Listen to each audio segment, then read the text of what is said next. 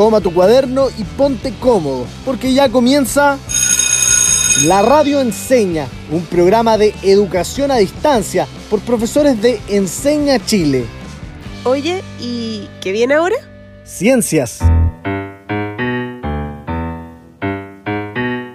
Hola a todas y todos nuestros queridos auditores, ¿cómo están? ¿Cómo va la semana? ¿Cómo estás tú, profe Barbie? Antes de responderte, profe Bernardo, quiero saludar a todas y todos los jóvenes estudiantes y adultos que nos escuchan en Chile. Qué importantes son nuestros auditores, Bárbara. Son los grandes protagonistas al escucharnos, hacer las actividades y participar de las redes sociales. Fíjate que antes de llegar acá yo estaba haciendo uno. ¿Estabas escuchando un capítulo de la radio enseña? Sí, me desperté algo atrasado y para llegar a la hora tomé un taxi y la señora venía escuchando un capítulo de la radio. ¿Me vas a creer que era uno de ciencias? No, qué coincidencia. Venía escuchando el capítulo sobre la célula. Ay, qué buen capítulo. Me gustó mucho dibujar células. Sí, a mí también. Y me llamó mucho la atención los diferentes aportes que hicieron científicas y científicos para dar forma al conocimiento actual. Sí, profe Bernardo. Y cómo este conocimiento ha ayudado a comprender mucho mejor la vida y los avances en la ciencia. Cuando estaba escuchando nuevamente el capítulo, me surgió una duda, Bárbara. ¿Qué es lo que hace un científico o una científica? ¿Trabajarán todos en un laboratorio con bata blanca? Hoy tenemos la invitada precisa para responder nuestras dudas sobre ciencia. Démosle la bienvenida a la profesora Isabel. Ella es doctora en ciencias biológicas. ¡Wow! Le gusta mucho correr maratones, hace clases en Puerto Montt y al igual que nosotros forma parte de Enseña Chile. Muchas gracias por invitarme, chiquillos. Me encanta la radio enseña. Es un gran espacio para acercarnos más a la ciencia de forma entretenida y a través de nuestra querida radio. En el capítulo de hoy quiero que juntos aprendamos más sobre lo que hacen los científicos y científicas. ¿Qué sé yo? ¿Qué sé yo sobre un científico? Para esto, la profe Isa nos tiene una gran sorpresa, ¿o no, profe? Sí, chiquillos, iremos a conocer el centro de investigación donde hice mis estudios de doctorado. ¿Qué les parece la idea? Así podrán ver con sus propios ojos cómo trabajamos los científicos. ¡Qué entretenido! Deben haber muchas cosas interesantes en ese centro. Entonces vamos. Hemos llegado, estimados profesores y auditores. Les doy la bienvenida al Centro de Investigación Luna. Estudiantes, recuerden tener a mano su lápiz y papel para tomar apuntes de los conceptos claves que aprenderemos hoy. Profe Isa, antes de empezar el recorrido, ¿nos puedes ayudar describiendo el rol de un científico o una científica? Por supuesto, chicos, un científico o científica es una persona que, sin importar el área de conocimiento, trabaja con exigencia, precisión y de forma sistemática para generar un nuevo conocimiento. Y para esto utiliza el método científico. Es decir, un científico realiza investigación científica. Los científicos pueden desempeñarse en muchas áreas, por ejemplo, en medicina, tecnología, matemáticas, física, química, biología, agronomía, entre muchas otras. ¡Qué bacán! Pero quizás nuestros estudiantes se preguntarán, ¿cualquier persona que estudia una carrera científica es un científico? Qué buena pregunta, profe Bárbara. Eh, la verdad es que no necesariamente. Por ejemplo, hay profesionales de las ciencias que se dedican a aplicar los conocimientos científicos. Pero hay quienes desean, por ejemplo, generar conocimientos a partir de la investigación científica. Muchos estudian un posgrado, así como un doctorado, para especializarse en un área específica de la ciencia. Tengo una última pregunta antes de ingresar. ¿Qué áreas de la ciencia se estudian en este centro de investigación? Acá encontramos las principales áreas de investigación que se desarrollan en Chile, tanto en ciencias básicas como en ciencias aplicadas. ¿Ciencias básicas? ¿Ciencias aplicadas? ¿Cuál es la diferencia entre una y otra? Ah, para que lo puedan entender mejor, ¿les parece si entramos y se los muestro? Nos encontraremos con personas muy concentradas en sus experimentos. Miren, por acá tenemos los laboratorios donde principalmente se desarrollan investigaciones de ciencias básicas. Se llaman básicas porque constituyen la base teórica sobre la que se apoya la ciencia aplicada. Entonces, podríamos decir que la ciencia básica es la que entrega los conocimientos necesarios para poder realizar una aplicación en algún ámbito científico. Muy bien. Una vez que tenemos la base teórica del conocimiento, esa información es usada para hacer ciencia aplicada, cuyo objetivo es poder dar soluciones a necesidades de la sociedad a través de productos, medicamentos o tecnología. Ojo, que la ciencia aplicada necesita de la ciencia básica para poder entender algún problema o crear una solución. Así es. Un ejemplo sería el uso de las ciencias básicas para entender la estructura del virus que causa el COVID-19. Esta información como tal no produce una mejora a la pandemia, pero es la base para ponerle fin a través de la ciencia aplicada. Profe Isa, ¿Y cuántas áreas de investigación se desarrollan en Chile? De acuerdo con CONICIT, que es la Comisión Nacional de Investigación Científica y Tecnológica, en Chile hay 15 áreas de investigación con mayor productividad.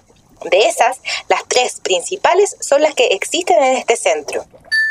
Las áreas de mayor investigación en nuestro país son astronomía y astrofísica, que se dedican al estudio del universo y sus fenómenos.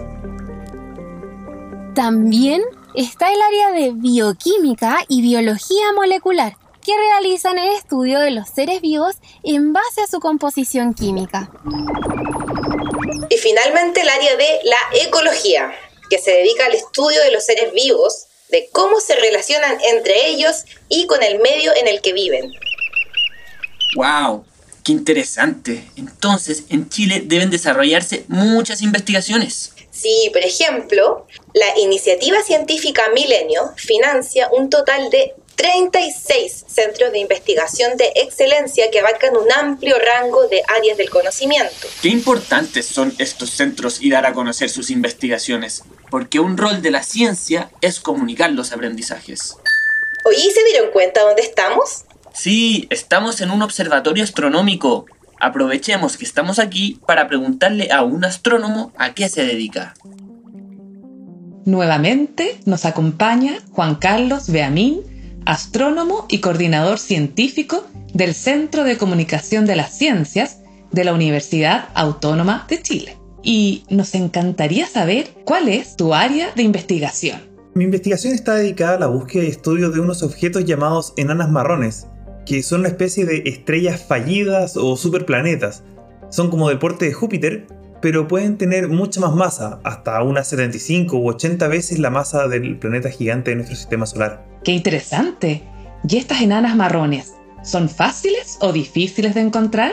Encontrarlas no es nada fácil, pues su brillo es muy muy pequeño, ya que a diferencia de las estrellas, no producen energía, solo iluminan con lo que les quedó de calor de cuando se formaron, y a medida que envejecen se van enfriando y se hacen cada vez más difíciles de detectar. ¿Tus investigaciones corresponden a ciencia aplicada o básica? Calificaría mi investigación más bien como ciencia básica más que aplicada. ¿Dónde has desarrollado este trabajo? Estos objetos son poco conocidos, pero son muy interesantes, pues sus atmósferas se parecen bastante a las de los planetas gigantes como Júpiter o Saturno, pero al no ser parte de nuestro sistema solar, podemos estudiarlas en otras condiciones diferentes a las que conocemos aquí, es decir, sin una estrella que las esté iluminando. Podemos ver otras reacciones químicas y qué pasa al aumentar o disminuir la masa de un objeto, pero sin alterar su tamaño.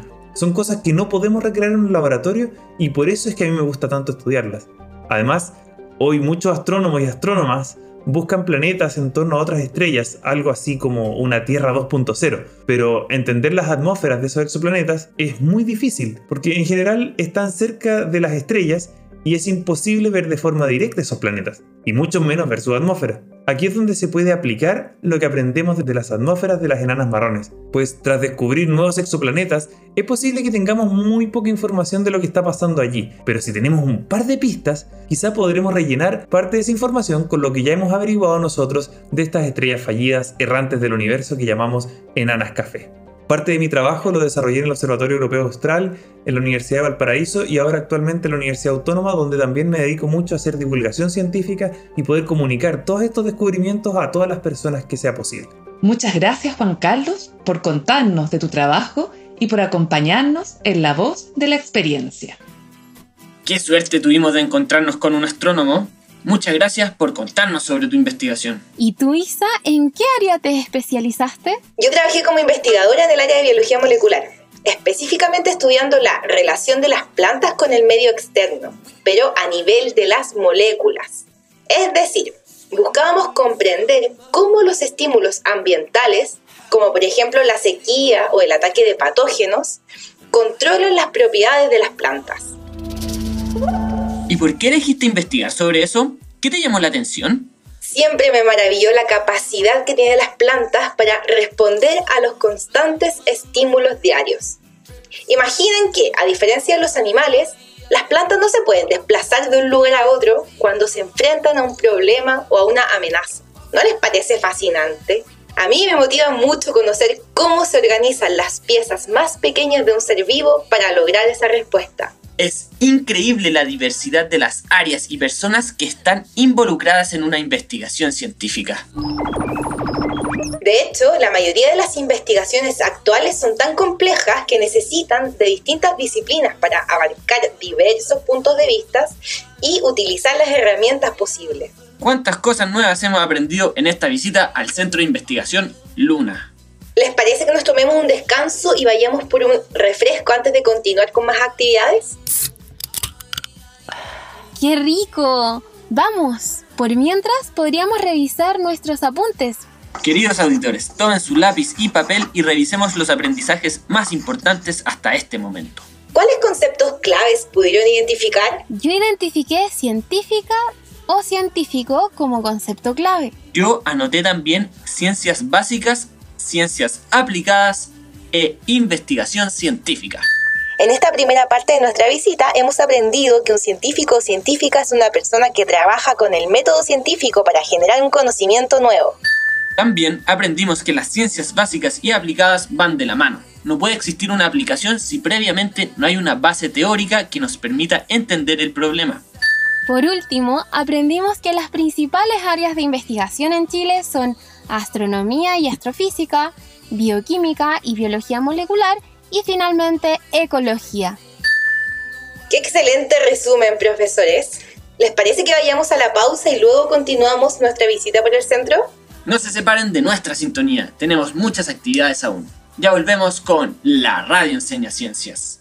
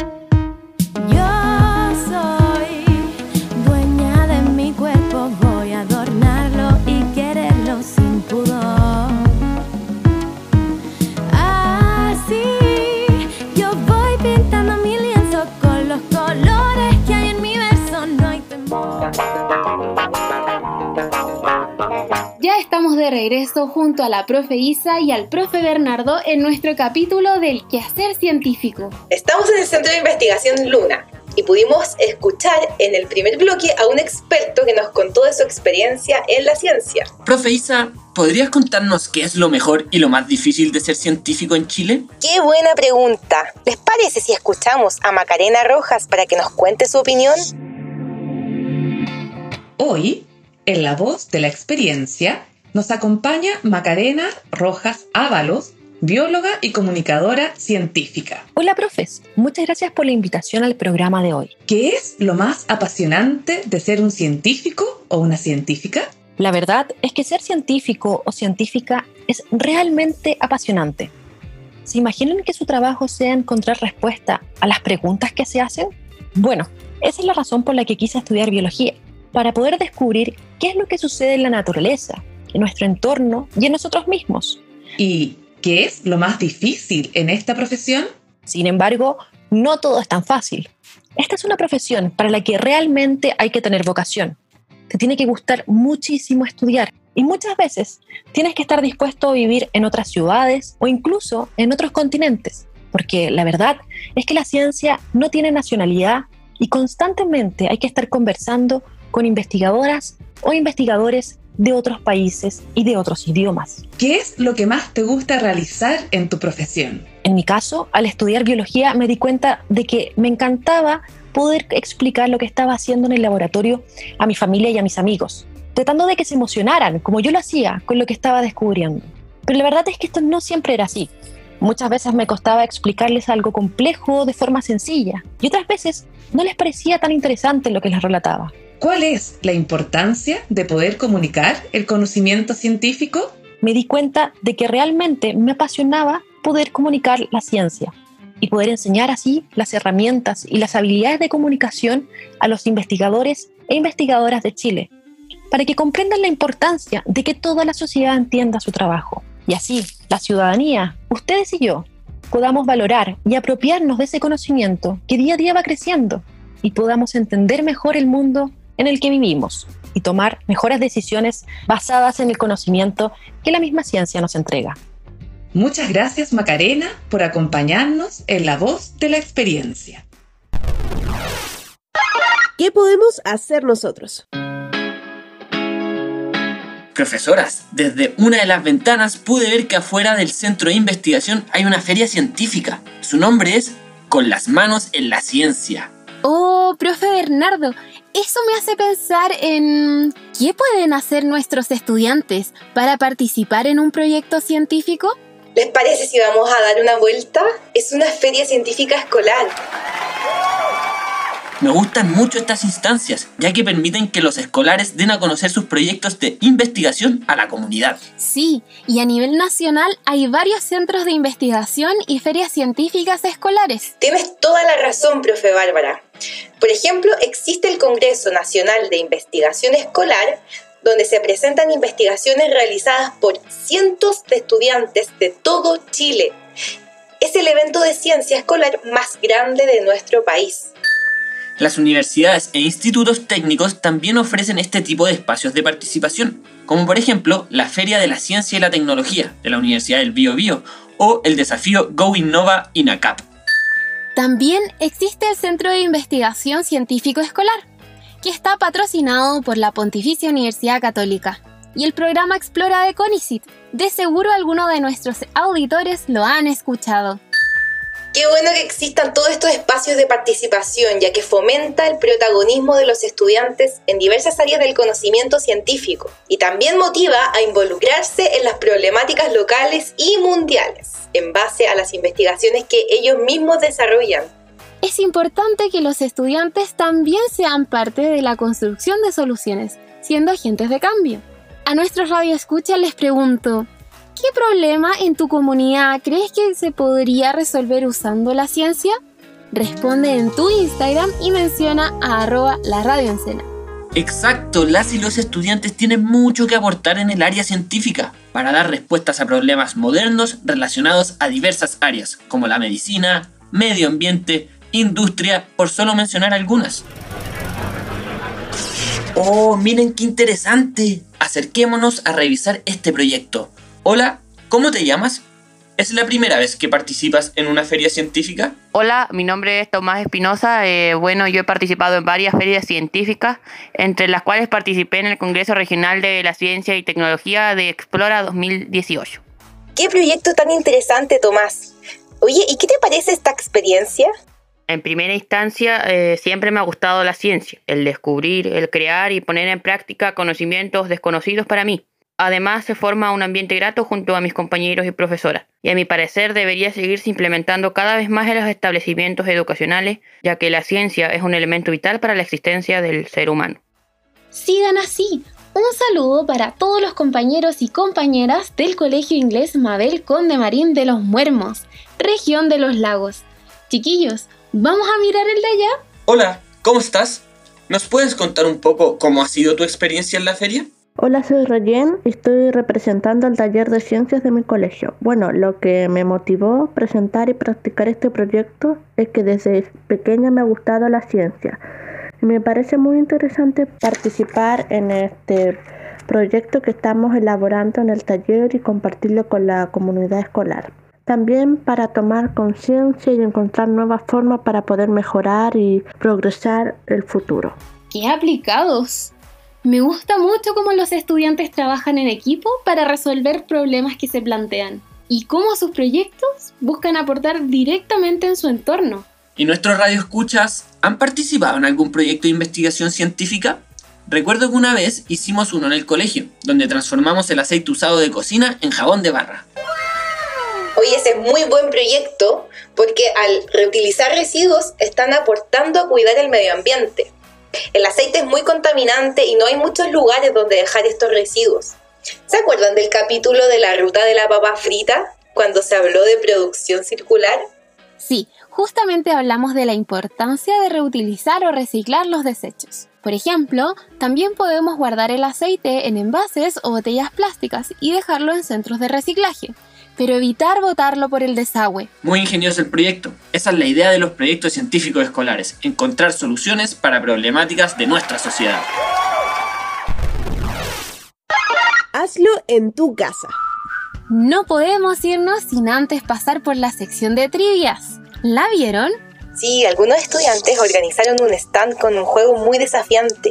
Auditores, atentos porque ahora ustedes también podrán participar de la trivia. Las instrucciones son simples. Primero, escucharán la descripción de una investigación básica en el área de la biología, otra en el área de la química y finalmente una del área de la física. Segundo, vamos a escoger una entre cuatro alternativas que indican aplicaciones de estas investigaciones básicas. Miren, la primera pregunta tiene relación con el capítulo anterior, donde aprendimos que varios científicos observaron células de diferentes seres vivos y formularon la teoría celular. ¿Escuchamos la pregunta? La pregunta es, ¿qué aplicaciones tiene la investigación que llevó a conocer la célula y formular posteriormente la teoría celular? Las alternativas son A. Terapia contra el cáncer. B. Producción de antibióticos. C. Desarrollo de alimentos nutritivos. D. Todas las anteriores. Le repito la pregunta. ¿Qué aplicaciones podría tener la investigación sobre las células? Yo creo que la letra A, terapias contra el cáncer, es correcta, porque como vimos en el capítulo de rayos UV y cáncer, el cáncer ocurre en nuestras células. A ver, ¿qué piensa la profe Bárbara? Yo creo que la letra C, desarrollo de alimentos nutritivos, también es correcta, porque las células se alimentan, el alimento que consumimos también lo consumen nuestras células. Exacto. ¿Y se acuerdan que las bacterias también son células? Sí, lo vimos en el capítulo de virus y bacterias y hace poco en el capítulo de célula. Y estoy segura que todos y todas nos hemos enfermado alguna vez por culpa de una bacteria. ¿Recuerdan qué medicamentos les receta el médico en esos casos? Antibióticos, profe. Ah, entonces el desarrollo de antibióticos también requiere del conocimiento de las células. Exacto. Por lo tanto, la alternativa correcta es la D, todas las anteriores, ya que el estudio de las células se aplica en terapias contra el cáncer, producción de antibióticos y desarrollo de alimentos nutritivos. Profe, ahora veo que la ciencia básica está presente en todo lo que nos rodea. Así es, no hay ciencia aplicada sin los conocimientos que nos entrega la ciencia básica. ¡Wow! ¿Vamos a la sección de química? Listo, acá nuestros estudiantes prepararon la siguiente investigación. Mira, se trata de un laboratorio donde estudian distintos métodos de separación de mezclas. Oh, eso me recordó el capítulo 43 de ciencias. Aprendimos que las mezclas pueden ser homogéneas y heterogéneas. Cierto, hicimos un experimento donde mezclamos el agua con sal y el agua con aceite. En el agua con aceite se distinguían las fases, porque es una mezcla heterogénea. Exacto, pero el agua con la sal no lo es, no se distinguen las fases. Pero existen métodos que permiten separar este tipo de mezclas. Por lo tanto, ¿cuál es la pregunta que tiene nuestro estudiante? Hola, soy Andrés Sánchez, estudio en el Instituto Técnico de Alerce. ¿En qué podemos aplicar los métodos de separación de mezclas? Las alternativas son A. En la industria del petróleo para obtener gas natural y gasolina. B. Para la obtención de sal de mar. C. Para tratamiento de aguas contaminadas. D. Para A, B y C. La pregunta, para quienes vienen llegando, es, ¿en qué podemos aplicar los métodos de separación de mezclas? Ya tengo mi respuesta. Profesores, yo voto por la alternativa D, para A, B y C. Yo también voto por la D. Sé que se debe usar métodos de separación para obtener gas desde el petróleo, pero ¿la sal de mar? También la sal de mar, porque la obtenemos separándola del agua a través de la evaporación. Y para tener agua potable se aplican métodos que limpian el agua. Todas esas son aplicaciones de la química básica. Muy bien ambos. Los métodos de separación de mezclas son muchos y se aplican en nuestra vida cotidiana o en las cosas que usamos a diario, como por ejemplo en el agua que bebemos. Y todavía nos queda la sección de física. Ciencias físicas es mi favorita. Nos plantea lo siguiente. Actualmente estamos rodeados de artefactos electrónicos, como nuestros celulares. Bueno, sabemos que la programación juega un rol importante, pero también la tecnología de los materiales. Gracias a ello, los artefactos son cada vez más pequeños. En los materiales conductores, la corriente eléctrica puede fluir, por ejemplo, en los cables de cobre, a diferencia de los dieléctricos o aislantes, que no conducen electricidad. Hola, soy Benjamín, de la comuna de Peñalolén, y les haré una pregunta para la trivia de física. Atentos, aquí va la pregunta. ¿Cuál de los siguientes materiales no es un buen conductor de electricidad? Alternativa A, grafeno. B, plástico. C, oro. Y D, aluminio. La alternativa incorrecta es la B. Bien, profe Bernardo, el plástico es un material aislante e incluso se utiliza para cubrir los cables que llevan electricidad en nuestros hogares. Buenísimo, profe. Se las mandaron los estudiantes que hicieron este stand. Sí, me encantó la feria con las manos en la ciencia. Lo pasé muy bien y aprendí mucho. De hecho, ahora mismo iré a proponerle a mis estudiantes que empecemos un proyecto de ciencias. ¡Qué buena idea! Aprovechemos de dejar invitados a todos los profesores y profesoras para que se animen y animen a sus estudiantes a participar en eventos científicos a lo largo y ancho de Chile. Y para que tengan la información, les vamos a dejar un post en Instagram con los principales eventos a los que pueden asistir y postular proyectos con sus estudiantes. ¡Qué buenas ideas y experiencias hemos vivido hoy! A ustedes, queridos estudiantes, ¿se les ocurrió alguna idea que quieran compartir? Sí, podrían hacerlo por redes sociales y nosotros los apoyamos con sus ideas. Compártanlas etiquetando el Instagram, arroba la radio En la trivia me pude dar cuenta que todas las cosas que se han inventado tuvieron una investigación previa. Sin las ciencias básicas no tendrías cosas tan básicas como agua potable, otras complejas como computadores o incluso unas tan necesarias como las vacunas. Profe, me encantó la visita de hoy. Estuvo buenísima. Conocimos dos científicos bacanes e interactuamos con nuestros estudiantes en la feria científica. Sí, utilizamos nuestros aprendizajes en la sección ¿Qué sé yo? en una trivia, diferenciando ciencias básicas de ciencias aplicadas, identificando las áreas de desarrollo científico e incluso valorando los aportes de la ciencia en nuestras vidas. Yo me quedo con el gran aprendizaje de que el quehacer científico impacta más allá del laboratorio. Vimos que la ciencia básica entrega conocimientos esenciales para la ciencia aplicada y que entre otras cosas la ciencia aplicada busca mejorar la calidad de vida de las personas. Profesores, hay algo que quisiera destacar y es que todos podemos ser científicos. Sí, todos somos científicos cuando nos preguntamos cosas del mundo que no conocemos. Por eso los invito a que nunca dejen de hacer preguntas. Y así verán el mundo de una forma curiosa y entretenida. Muy de acuerdo, todos podemos ser científicos. Nuestra curiosidad y rigurosidad en el trabajo son nuestras herramientas más poderosas. Antes de terminar el capítulo, me gustaría potenciar su alma científica con una pregunta. ¿Qué nuevas ideas se les ocurren después de lo que han escuchado hoy? ¡Qué buena pregunta! Además de pensar en nuevas ideas, los invito a valorar y agradecer los avances científicos que han permitido mejorar nuestra calidad de vida. Entonces, queridos auditores, ¿ustedes qué le agradecerán a la ciencia? Yo le voy a agradecer esta hermosa invitación. Disfruté muchísimo el capítulo de hoy, chiquillos. Y no olviden seguirnos en el Instagram, arroba la radio en cena. Muchas gracias estudiantes por estar con nosotros una vez más. Nos vemos la próxima semana en otro miércoles de ciencias. Termina la clase y parte el recreo. Descansa. Nos encontramos mañana a esta misma hora en la radio enseña.